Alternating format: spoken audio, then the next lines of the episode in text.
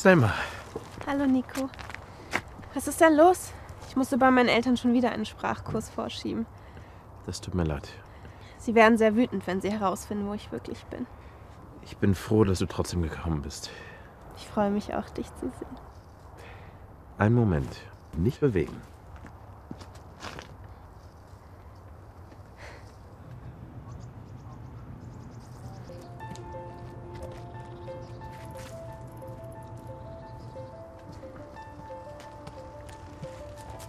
Alles Gute zum Geburtstag.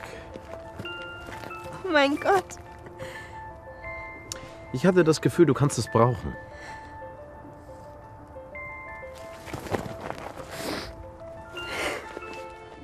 Ich bin so glücklich. So ein schönes Fahrrad. Ist das wirklich für mich? Mhm. Das Fahrrad ist toll. Und wenn meine Eltern fragen, woher ich es habe? Wenn deine Eltern fragen, woher du es hast, dann sag einfach, es ist von Lisa.